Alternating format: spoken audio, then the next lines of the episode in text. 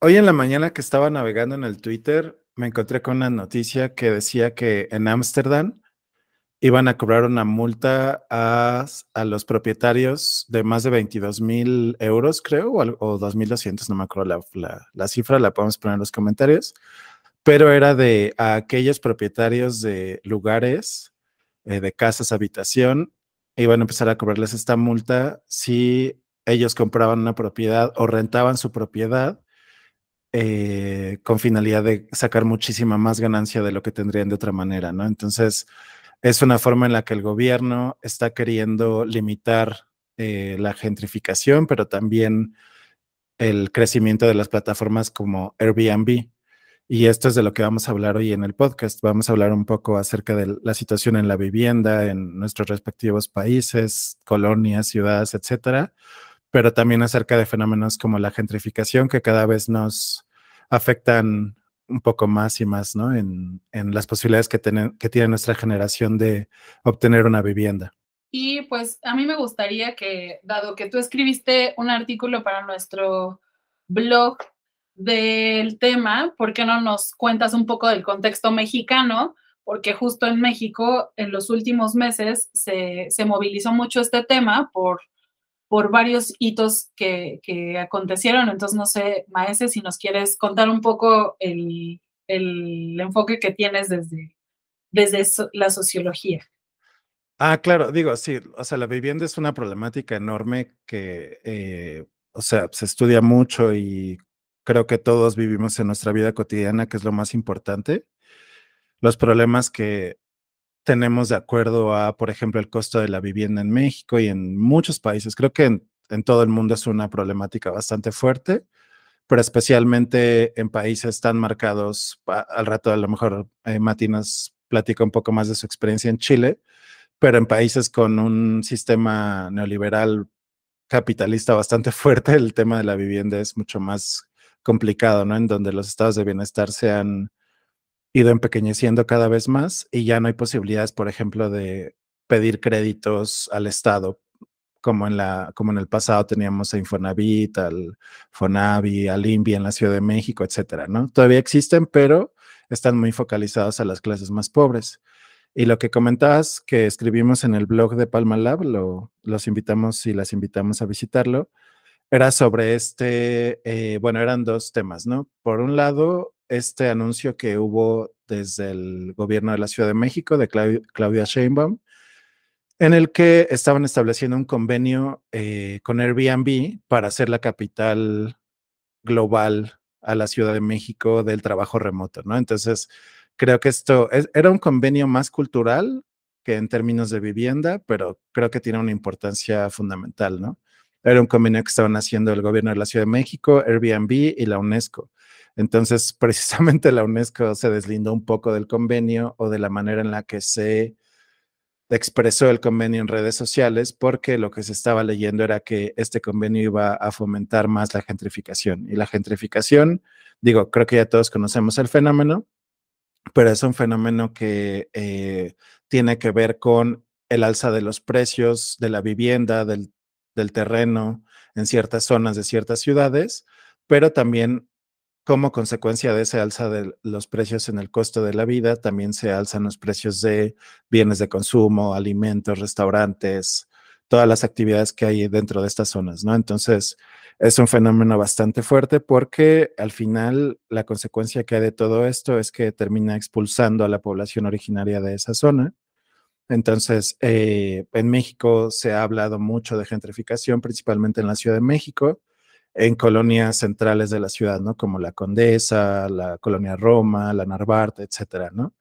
Entonces, eh, digo, yo me acuerdo mucho el día que compartimos una maestra en la maestría, una, una, una profesora en la maestría, esta Marta Stengart, eh, que era argentina, es argentina, entonces ella como que siempre insistía mucho que lo que vivíamos en la Ciudad de México no era gentrificación, porque aunque subían los costos de colonias como la Condesa, la Roma, etcétera, em, no, no había este fenómeno de expulsión de la población originaria, ¿no?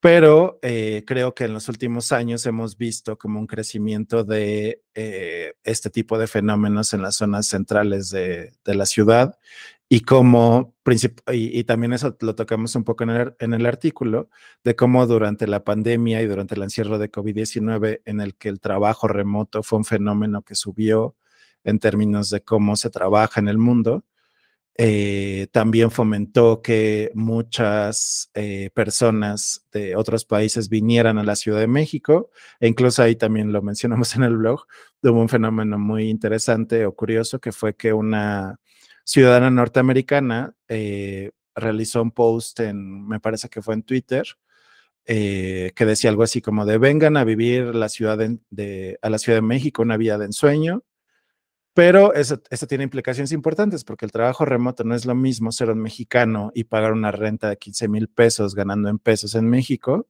que ser un extranjero ganando en dólares, pagando una renta en pesos, ¿no? Y ganando en dólares. Entonces, eh, o sea, esto trae implicaciones de quién tiene acceso a ese tipo de colonias, a ese tipo de vida de la que ella está hablando, porque ah, decimos un poco en tono de broma que para los extranjeros la Ciudad de México es la Condesa y la Roma, ¿no? Que sí se vive como ese tipo de vida muy pública y hay restaurantes veganos y cafés por todos lados y librerías y una vida cultural muy activa, pero que para nosotros los habitantes y las habitantes de la Ciudad de México eh, de repente es mucho más difícil acceder a ese estilo de vida dentro de esas colonias, ¿no? Entonces, eso es un poco el contexto. Eh, termino diciendo que eh, la UNESCO, eso, que la UNESCO se echó para atrás un poco en el convenio, no que lo deshiciera, pero que aclaró de qué se trataba en Internet y que también este, hace un par de semanas también Claudia Sheinbaum eh, dijo en los medios que iban a hacer todo lo posible por evitar este tipo de fenómenos de gentrificación en la ciudad, ¿no? Entonces es un poco como contradictorio el, el hecho de que se haya hecho ese convenio y luego, porque digo, al final sí es una atracción económica para la ciudad que extranjeros vengan, ¿no? Y que haya inversión de extranjeros en vivienda, en, pero eso da paso a pensar en la complejidad del fenómeno, ¿no? Que se trata de que si tienes a, extranjeros con mucho más poder adquisitivo en tu colonia, pues no, no va a ser, o sea, los precios van a subir de las rentas, de la comida, de tu estilo de vida. Entonces, eh, va a ser mucho más difícil que tú como ciudadano, ciudadana mexicana, puedas mantener el estilo de vida que va a traer como consecuencias de subida de precios, ¿no? Entonces, eh, eso más o menos es el contexto. Digo, hay mucho de qué hablar dentro del fenómeno de la vivienda, pero ese es el contexto más cercano que tenemos, ¿no? Sí, que por ejemplo en, el caso de cómo se convierten en ciudades habitables solo para los extranjeros, ¿no? O sea, me, me viene a la mente el caso de Cancún, por ejemplo, que se convirtió en un paraíso turístico para los extranjeros, pero para mucha población mexicana es impagable el ir a Cancún, ¿no? O sea, incluso hasta se habla de que puede llegar a ser un destino turístico mucho más caro que si a lo mejor te quieres ir a Europa o a Latinoamérica, ¿no? Entonces se convierten como estos espacios donde, pues sí, ¿no? Se, fomenta a lo mejor como el, centro turístico, pero se, eso deviene en que se convierte en un estilo de vida impagable para el resto de la sociedad mexicana, ¿no? Y que incluso te empiezas a sentir como extranjero en tu propio país, porque yo me acuerdo que en algún momento de la universidad, ir a la Roma Condesa era sinónimo de parece que es como una colonia de argentinos, ¿no? O sea, ya no era como tan mexicana, sino había un montón de argentinos, un montón de gringos, ¿no? Y entonces ibas a echar fiesta, pero era como si fueras a echar fiesta con, con pues una comunidad que no es propiamente mexicana, ¿no? Y no quiero sonar xenofóbica, porque no esa es la intención, sino más bien es como evidenciar el hecho de que se van convirtiendo, eh, pues sí, son las de la ciudad que, que son muy marcadas por unos estilos, culturas y, hábitos que no son propiamente mexicanos, ¿no? Lo he visto bastante también, eh, como esto que menciona, por ejemplo, David Maese, eh, en, la Roma, no sé, ¿cierto? Cuando uno, cuando yo llegué hace poco más de un año acá, y, y, uno llega y ve esas zonas y de verdad que parece como, no sé, está como preparado, digamos, así como que, que, se ve que no es real, ¿cierto? Eh, y, eso está súper fuerte, pero siento que pasa en todas partes igual. En, pienso en Santiago, por ejemplo, allá en, Chile eh, se da un montón, o sea, en Santiago hay tres comunas en particular que son como las comunas con mayor como eh, ingresos y mayor como eh, concentración de capital. Y, son comunas en las que hay, no sé, rascacielos y, y, como barrios preciosos, muchas áreas verdes, todo muy caro, muchas cafeterías, o sea, arrendar ahí es imposible, o sea, de verdad que no, no, no, no hay opción, pero tú te vas al resto de Santiago y es otro país, digamos, o sea, pareciera que estás como viviendo de verdad en otro lugar y, ahí te sientes como en Latinoamérica, ¿cierto? Pero cuando vas, no sé, a Vitacura o a, a Providencia, a Las Condes, es como, como unas como cuicas que le llamamos nosotros, eh, de verdad que parece que estuvieras, no sé, en Estados Unidos, en Europa, es una cuestión súper, súper rara. Pero aún así pasa que el mismo hecho de la concentración de capital en cierta parte de, la ciudad hace que todo el resto de la ciudad se, se encarezca. Entonces, rentar en Santiago está súper complejo, o sea, es, carísimo. Eh, de hecho, una renta puede salirte fácil el doble de un sueldo mínimo. Fácil así, pero súper fácil. Entonces estamos hablando de que personas que ganan el sueldo mínimo es imposible que puedan vivir solas, es imposible que puedan rentar ahí, digamos, una casa, ¿cierto? Generalmente tienen que rentar, no sé, una habitación o cosas así. Y generalmente en la periferia, en lugares más como alejados. En el fondo yo creo que es un fenómeno que sea muy como en, en general en otras ciudades. Lo que sí pasa harto eh, es que esta gentrificación como por Airbnb y ese tipo de, fenómenos se ve menos quizás en Santiago y lo que sí se ve es como una explotación por parte de las inmobiliarias. Como en Santiago todavía quedan muchos terrenos como por construir, o sea, todavía quedan muchos lugares en los que todavía hay casas, digamos, de, un piso, ¿cierto?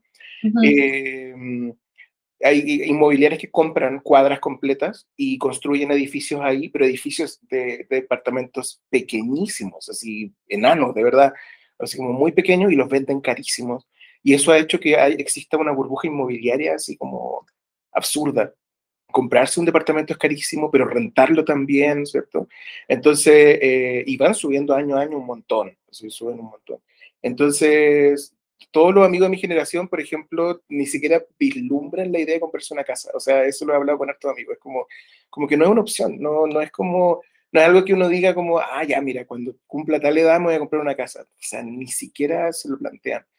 Eh, y está fuerte porque en el fondo es algo que, que, es como generacional, como decía David, no es solamente eh, en México o en Santiago, sino en todo el mundo. Yo creo que hay un tema como con el mundo inmobiliario que encontraron como el, el nicho, digamos, y, y, todo este tema de que los bienes raíces solo suben y solo suben, ¿cierto? Y nunca se devalúan, ha significado que comprarlo a estas alturas de la, de la historia de la humanidad sea súper, súper difícil. Y, y bueno, nos toca vivirlo, en el fondo, ¿cierto? Nos toca, somos una generación a la que le cuesta mucho la idea de pensar en la casa propia, por ejemplo.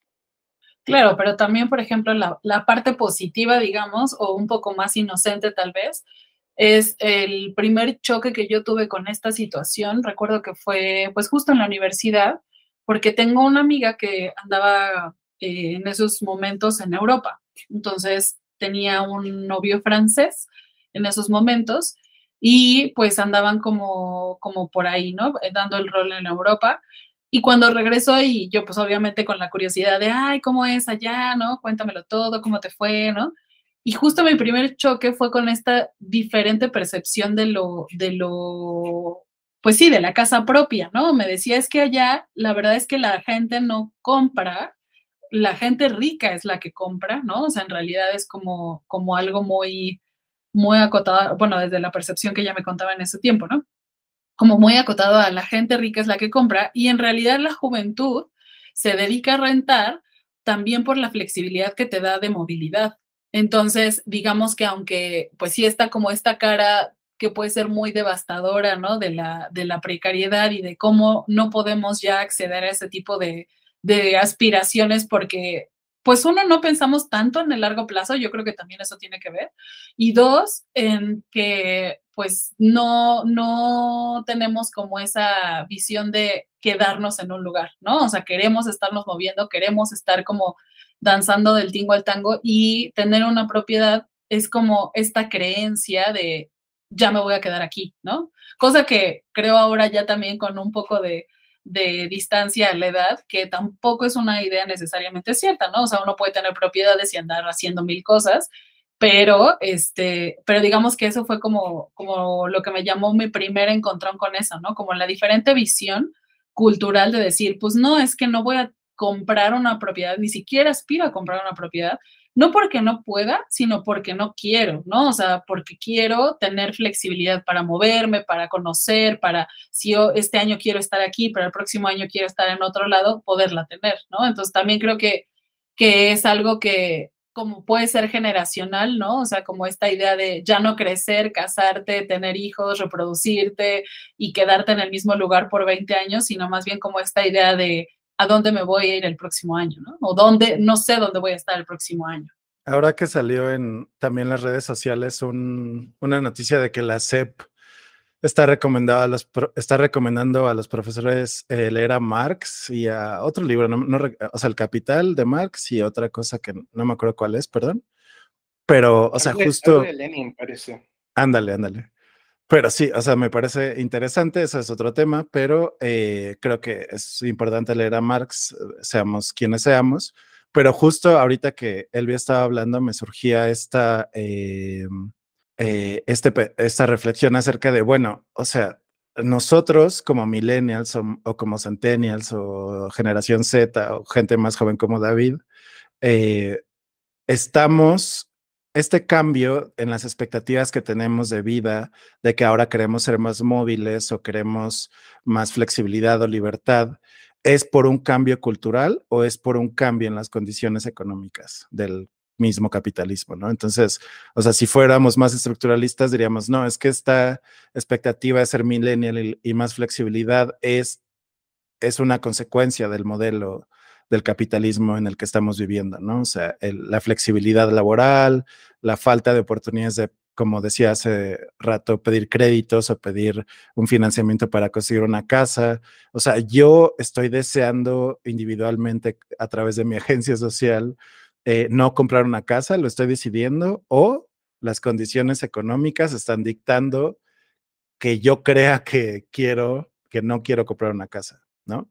Entonces es como un poco la pregunta que, y, a la que nos enfrentamos, ¿no? Porque creo que también algo importante que tenemos que pensar es precisamente cómo las expectativas del estilo de vida también nos fueron heredadas por los boomers, por nuestros padres, y nuestros padres vivían en un estado de bienestar en el que podían acceder a créditos de vivienda, ¿no? Entonces, nuestros padres fueron capaces de comprar una vivienda cuando tenían 22 años y nosotros, como decía Samsa, ya no tenemos alguna perspectiva de comprar una vivienda hasta dentro de 40 años. Yo que tengo 40, ¿no? Casi. Entonces, eh, claro, pero entonces es justo preguntarnos, o sea, ¿cuál es la relación entre esas expectativas que nos dejaron nuestros padres de tener una casa, perro y tres hijos y eh, cuáles son las condiciones reales económicas a las que nos enfrentamos. O sea, porque al final, pues nosotros crecimos siendo socializados en esas ideas, ¿no? De comprar una casa. O sea, es, como un fin, una finalidad que tienes en la vida.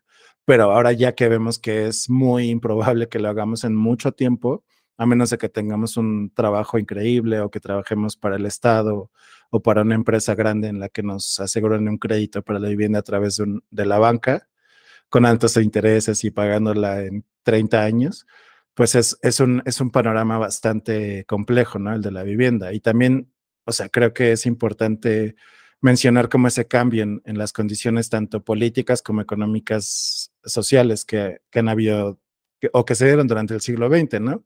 Y como decía que también las vivimos en México, las vivieron en Chile, como este cambio de un Estado benefactor en México que venía desde la Revolución Mexicana, al cambio de los ochentas, a la entrada del neoliberalismo y que eso implicó ese cambio en las posibilidades, por ejemplo, de las familias de pedir créditos, ¿no? O sea, ahorita que tú generes antigüedad, como se llama el proceso en México, dentro de una, dentro de una empresa pública dentro de una empresa privada, y que generes un crédito que te permita acceder a una vivienda, es mucho más difícil o son mucho menos las posiciones laborales que te dan ese tipo de prestaciones ahora porque se ha ido empequeñeciendo como ese, ese estado de bienestar, ¿no? Esas prestaciones que te daban junto con la seguridad social, eh, la salud, etcétera, ¿no? La educación.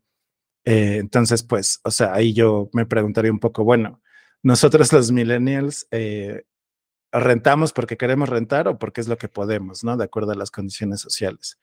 Entonces, este, pues, o sea, creo que para todos es difícil y, y lo vivimos cada día en un entorno complejo de, de vivir. Sí, no sé, o sea, lo que dices me hace preguntarme, o sea, me explotó un poco la cabeza porque dije, claro, ¿hasta qué punto es mi libertad de decisión y hasta qué punto soy víctima de lo estructural, ¿no?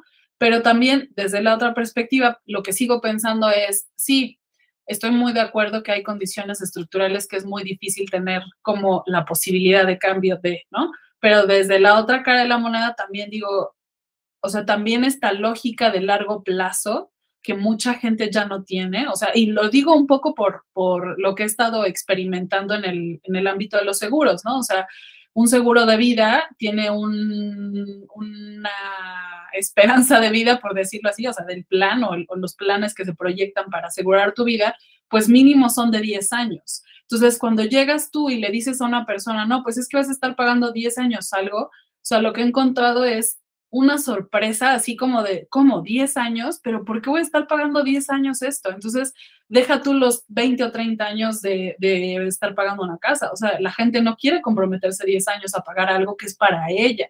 Entonces, ¿cómo va a, visualizar una expectativa de pago de 20 o 30 años cuando eso es algo que nuestros padres hacían? Porque ciertamente no era como que tuvieran el dinero para desembolsar una casa del chas o sea, los créditos hipotecarios existen y han existido desde hace muchos años con horizontes de pago muy amplios, ¿no? Pero justo lo que, lo que me llama la atención es como, sí, estoy de acuerdo que debe haber una parte estructural que influye, pero también otra parte mental, individual de ya los horizontes de pago no son tan amplios y se espanta la gente, ¿no? Es como, ¿cómo voy a estar 10 años pagando algo? ¿Cómo voy a estar 20 años pagando algo? Entonces, es esta expectativa de ser millonario de la noche a la mañana para tener una, una, un estilo de vida que implica que voy a poder comprar una casa, ¿no? Cuando mucha gente millonaria tampoco compra casas o no las compra para habitar, ¿no? Las compran para rentar o para vender, enchularlas y venderlas más caras, ¿no? O sea,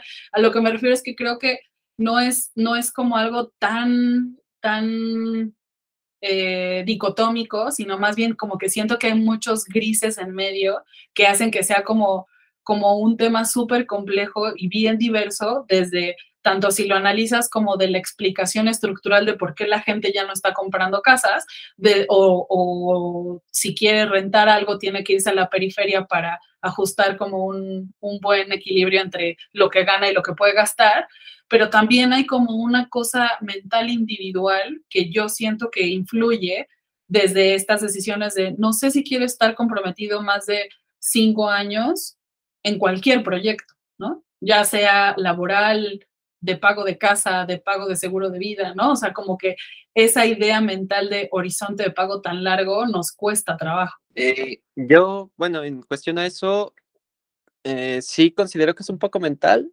pero también generacional, igual que, que los otros temas que hemos tocado anteriormente en el podcast, porque, este, por ejemplo, eh, muchos de mis amigos, mmm, bueno, empezando por lo de la generación, mi generación siento que está más enfocada en el éxito personal, laboral y todo eso. Entonces, yo veo en mis amigos que no tienen problema para comprometerse en un trabajo que les va a durar muchos años o en pedir un crédito que en el cual tienen que estar pagando bastante tiempo.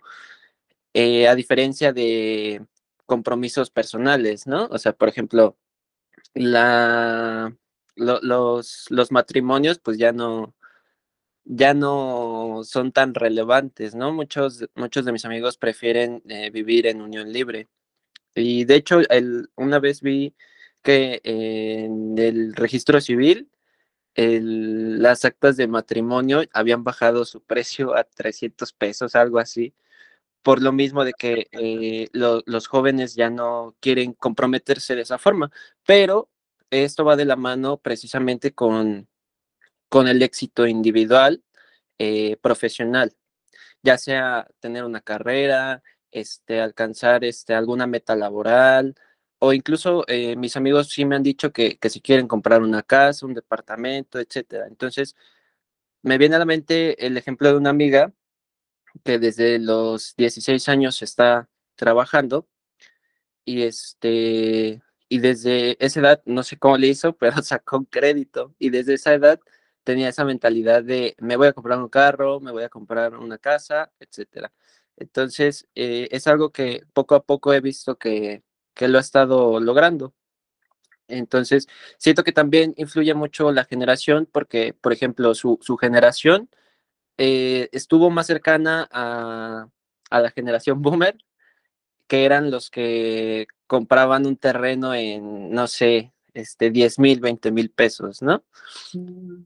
Ajá, y, a partir de ahí construían su casa. Y o empezó como a sobrepoblarse la Ciudad de México y el área metropolitana y por eso fue más difícil este, acceder a un terreno, a una vivienda y por eso es que eh, siento que su generación de ustedes este, tiene como ese conflicto de, ok, tengo eh, esta educación de que me tengo que comprar una casa, pero ya no es tan fácil, no me quiero comprometer tanto tiempo, eh, etcétera, ¿no? Mientras que mi generación ya está más acostumbrada, por decirlo de una, de alguna forma, a, a ese compromiso de, de, este, de generar un historial, de sacar un crédito, etcétera. Entonces yo creo que, que va más por ahí esa, esa analogía de, de la generación para que obtengamos una vivienda, que de todas formas también influyen otras cosas. Por ejemplo, tengo otro amigo que este que por comodidad, eh, bueno, creo que eso incluso lo vivimos todos. Este, que su vida está aquí, ¿no? En la Ciudad de México. Entonces él no, no quiere eh, ni siquiera irse a, alguna parte del Estado de México donde la, los terrenos y las casas son más baratas, porque aquí está su familia, este, no quiere viajar eh, una, dos horas para ver a, a, su familia. Sí, no, y es que eso es, eso es, eso es justo como el punto, ¿no? Que, o sea, o, o, pagas mucho y vives cerca, o pagas poco y vives lejos, uh -huh. pero los costos de transportación son altísimos, ¿no? También, o sea, porque, no, digo, particularmente la Ciudad de México tiene como un sistema bastante barato, pero, pero pues del tiempo, ¿no? O sea, ¿cuánto pagas en tiempo? por esos traslados. Claro, y creo que eh, vale la pena llamar un poco la atención a un par de cosas que dijo David, ¿no? O sea, me gusta mucho tener a una persona más joven en el podcast porque nos da esa perspectiva, ¿no? Entonces, creo que es muy importante ver esto, ¿no? De cómo van cambiando las representaciones, de cómo es el estilo de vida o qué expectativas tienes de acuerdo a diferentes generaciones pero también por el otro lado, como David llamaba la atención como al proceso de urbanización, ¿no? Y cómo se ha dado y cómo, qué consecuencias ha tenido para la vivienda, ¿no? O sea, precisamente como eh, Elvia, tú también ya lo sabes bien, o sea, todo este desarrollo inmobiliario que se dio en las afueras de la Ciudad de México, en el Estado de México, Morelos, que se empezaron a construir unidades habitacionales eh, que seguro eh, a lo mejor las has visto, Samsa, cuando has salido de la ciudad, o tú, David, como que son unidades habitacionales enormes que incluso a veces entregaban sin servicios eh, durante los 80s, 90s, más, más, más a finales de los 80s y 90s que se empezaron a hacer justo con el cambio de, de régimen político-económico, este, y que son mucho más baratas y con créditos accesibles, pero que tienen como estas consecuencias de no tener servicios, de estar lejos de la Ciudad de México, que es principalmente las empezaron a comprar gente que trabaja en la Ciudad de México, que tiene toda su vida en la Ciudad de México, como decía David, a su familia, pero que necesitaba transportarse eh, por eh, grandes periodos de tiempo para poder llegar a su lugar de trabajo o a visitar a su familia o sus amigos, ¿no? O sea, él y yo incluso tenemos un eh, amigo en común que compró un departamento en, creo que fue en Cuautitlán Izcalli, Ajá. que está en las afueras de la ciudad, ¿no? Entonces, eh, o sea, imagínate el tema de transportarte una hora, hora y media, dos horas, como decía David. A mí me tocó entrevistar gente en Coajimalpa que eh, se tardaba en trasladarse dos, tres horas, ¿no? Por, por el tráfico que se hace precisamente por todas las personas que quieren salir o entrar de la Ciudad de México todos los días, ¿no? Entonces son consecuencias en el estilo de vida que eh, me recuerdan mucho el maestro de la, a un profesor de la maestría que hablaba como sobre dos paradigmas, ¿no? El de la movilidad o el de la accesibilidad, ¿no? Y se diferencian en que el de la movilidad, pues es vamos a darle un coche a todo mundo, a construir puentes, a, a pensar en que la gente se debe de mover por todos lados, pero esto trae como consecuencia contaminación, el tráfico, el estrés de las personas, etcétera. O el de la accesibilidad, es decir, este sueño que viven los, eh, eh, los extranjeros en la Ciudad de México cuando viven y trabajan y hacen todo en la Condesa o en la Roma, ¿no? O en el centro de la ciudad. Entonces, pues, eh, es ese, digamos, deberíamos de tender a, a, ese paradigma de la accesibilidad en el que todos podemos eh, tener nuestra vida cerca, ¿no? O sea, que no te tienes que eh, transportar por dos horas en una ciudad para llegar a tu lugar de trabajo, por ejemplo, ¿no? Entonces, creo que, creo que David trajo puntos interesantes y que vale la pena eh, pensarlos, ¿no? Sí, y ahorita que decías eso de, la movilidad versus accesibilidad, ahorita en Querétaro hay todo un una revuelta porque el, se decidió hacer el cambio de, algunas vías públicas importantes y eso lo hicieron como, como si aquí en periférico hubieran quitado como todos los puentes que hacen que atravieses periférico o los tréboles para, para cambiar de sentido, pero tres puentes muy importantes los tiraron al mismo tiempo. Entonces hay un caos vial a nivel locura, ¿no? Entonces, justo la gente se quejaba así como de, pero ¿por qué los quitaron al mismo tiempo, no? Y entonces empezaron a poner letreros del, gobierno que decía, eh, recuerda que mientras están estas reparaciones, trata de hacer tu vida en, en, lo más cercano a tu vivienda, ¿no? O sea, como llamando a la gente a que no salga de, de, su zona de vivienda para que no se hagan estos tráficos, ¿no? Entonces, a mí me da mucha risa porque decía, claro, o sea, si yo trabajo en la zona de parques industriales y vivo del otro lado de la ciudad,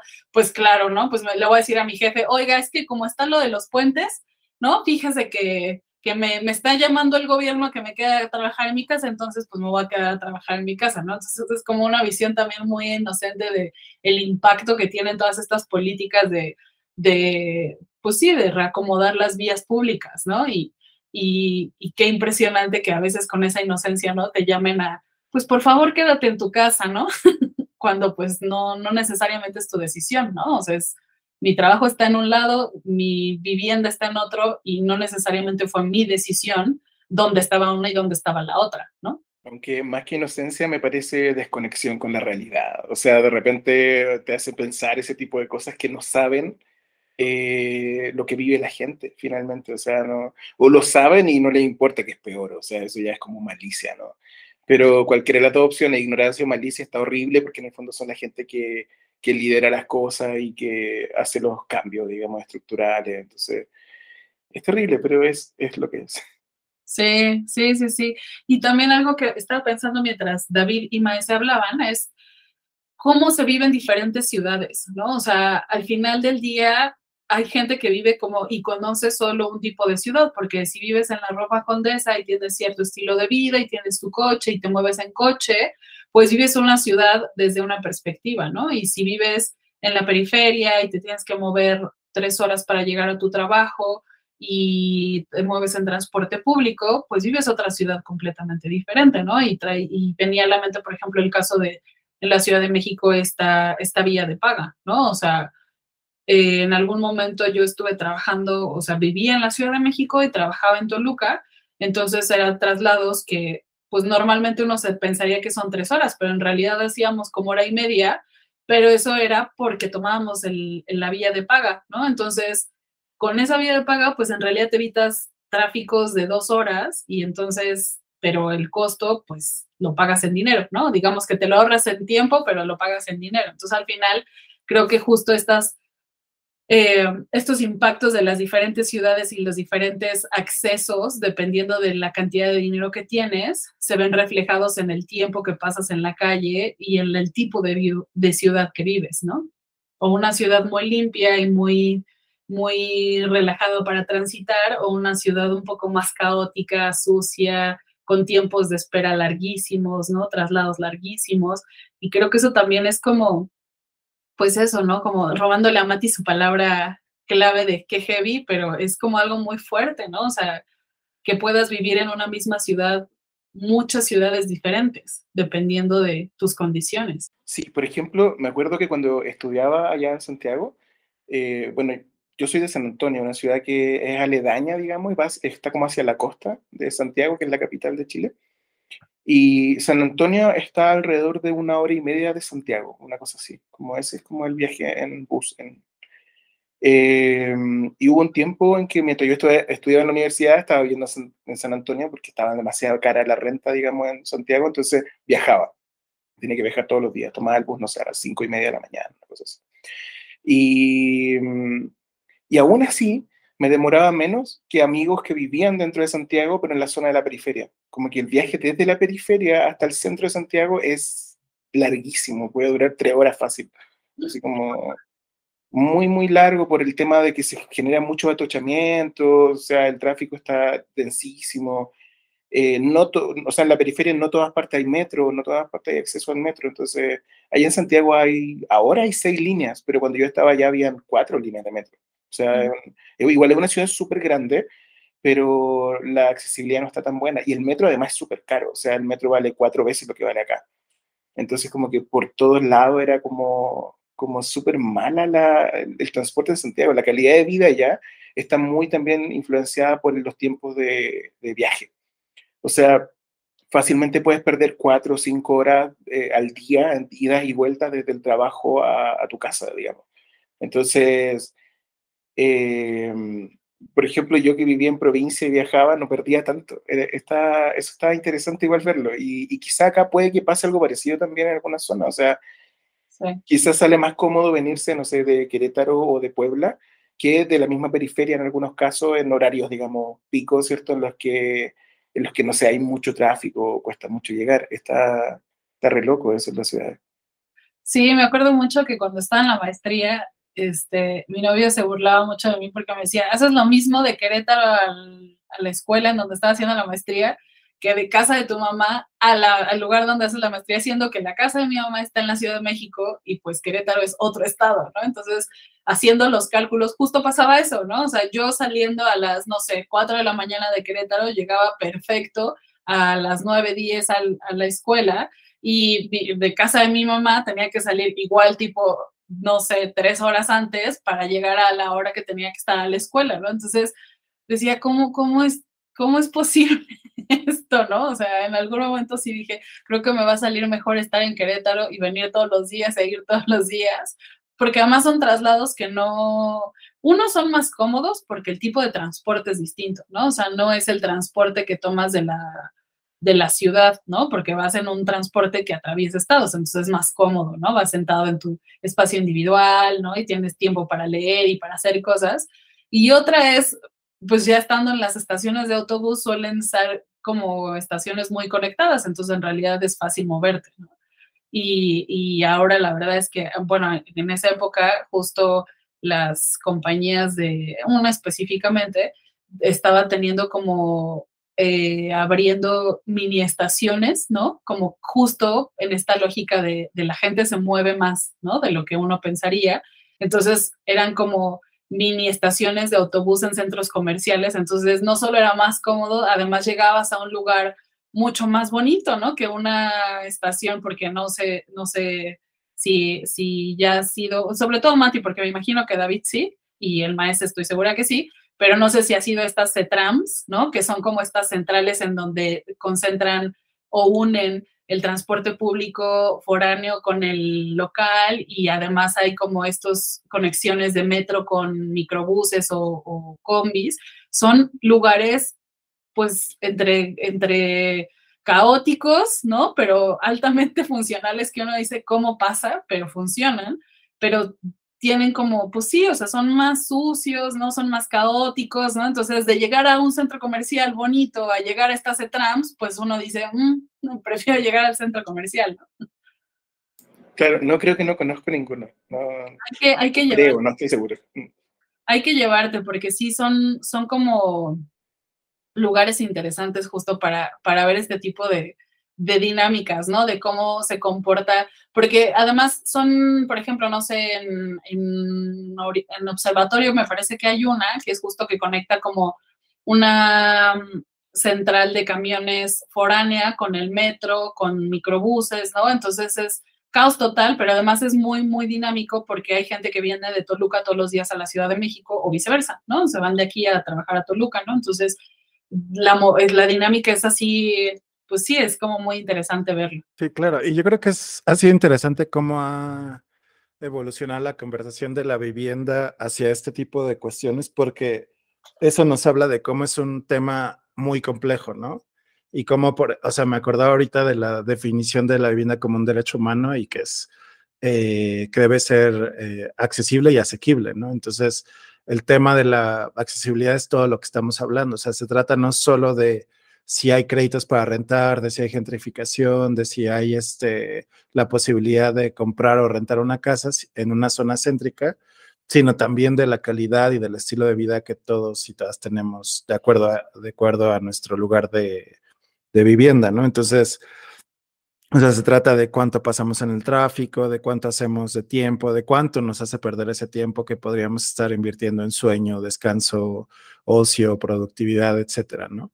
Y creo que eh, nos habla de cómo todos estos procesos macro, político, económicos nos impactan en nuestra vida cotidiana y creo que al final de todo eso es, lo más importante, ¿no? O sea, cómo los seres humanos viven dentro de las ciudades, ¿no? Entonces, eh, no sé, me pareció interesante cómo dio el giro la conversación a, a este tipo de situaciones o a este tipo de reflexión en las que estamos pensando en cómo vivimos cotidianamente las ciudades, ¿no? Y cómo nos afectan todos esos procesos que tienen que ver eh, claramente el transporte o las vías privadas, de cómo transitamos y cómo vivimos la ciudad en la vida cotidiana, ¿no? Entonces, este, mm, bueno, no sé si alguien tenga como algunas reflexiones para ir cerrando. Pues creo que, o sea, ahorita que decías esto, lo único que me queda como en la, en la lengua es este tema de, pues sí, o sea, cómo hasta, hasta, si analizas todo en su conjunto, hasta qué punto pasas tanto tiempo en tu casa, ¿no? Entonces, y eso cómo se traduce en calidad de vida también al interior de tu casa, ¿no? Porque justo estos últimos comentarios se desviaban a cómo vives la ciudad dependiendo de dónde vives, pero pues también con esto que dices me viene a la mente la, hacia el interior de la casa, ¿no? Es cómo dependiendo de lo que puedes pagar para tu vivienda, también vas a vivir lo mismo al interior de tu casa y cómo eso lo, lo sopesas pensando en el tiempo efectivo que vas a estar realmente en tu casa, ¿no? O sea, si el 80% de mi día me lo voy a pasar en transporte y en el trabajo y en realidad mi casa solo va a ser para llegar a dormir, pues eso cómo se traduce en, ese espacio en el interior, ¿no? Y, y de mis decisiones de bueno, ¿qué prefiero? Vivir en una casa lejos que voy a estar viviendo, no sé, seis, siete horas al día, o a lo mejor pagar un poquito más sabiendo que a lo mejor mis actividades recaen en la mayor parte del tiempo en mi casa, ¿no? Sí, claro, y, yo creo que también eh, esto que dices me llevó a pensar en, en algo muy interesante que es, o sea, cuál es la calidad, por ejemplo, de los servicios, ¿no? Eh, o sea, primero me surgió pensar en eh, cómo cambia, por ejemplo, aunque suene un poco tonto, creo que es un buen indicador de cómo es la calidad de vida de acuerdo a diferentes zonas y de cuánto puedes pagar. Eh, o sea, me llama mucho la atención cómo cambia, por ejemplo, el Internet, ¿no? Los servicios de Internet y cómo llegó la fibra óptica primero a las zonas céntricas como la Narvarte, la Condesa, la Roma, el centro, y uh, yo me acuerdo en la casa donde vivimos desde niños, o sea, fue muy difícil llegar a un punto en el que dijéramos, tenemos un Internet decente, de buena calidad, con el que podemos trabajar, jugar, ver películas sin que se nos traben cada dos segundos. Sí, u otro, u ¿perdón? Sigue con una interrogante de cuándo llegará ese Internet de calidad. Claro, claro, pero digamos, ha ido mejorando conforme el tiempo, pero eso, o sea, si hace 10 años entró la fibra óptica, seguramente más, no, no tengo el dato, a las zonas céntricas de la ciudad, o sea, y llegó, entre comillas, a las zonas periféricas, eh, o sea, cuál es el retraso, ¿no? Y cuál es la calidad de los servicios que tenemos. Ya no hablemos, por ejemplo, del agua, ¿no? De que, que, sabemos que zonas periféricas es un problema bastante fuerte y que aquí en el centro de la ciudad, rara vez sufrimos por eso, ¿no? Porque ahí, eh, no sé, hay, hay, un artículo muy interesante de, de, un investigador de Stanford con el que pude trabajar, que se llama Dean Chahim, eh, que habla de cómo eh, el sistema de aguas de la Ciudad de México abre y cierra las compuertas de desagüe eh, de manera arbitraria o discrecional, mejor dicho.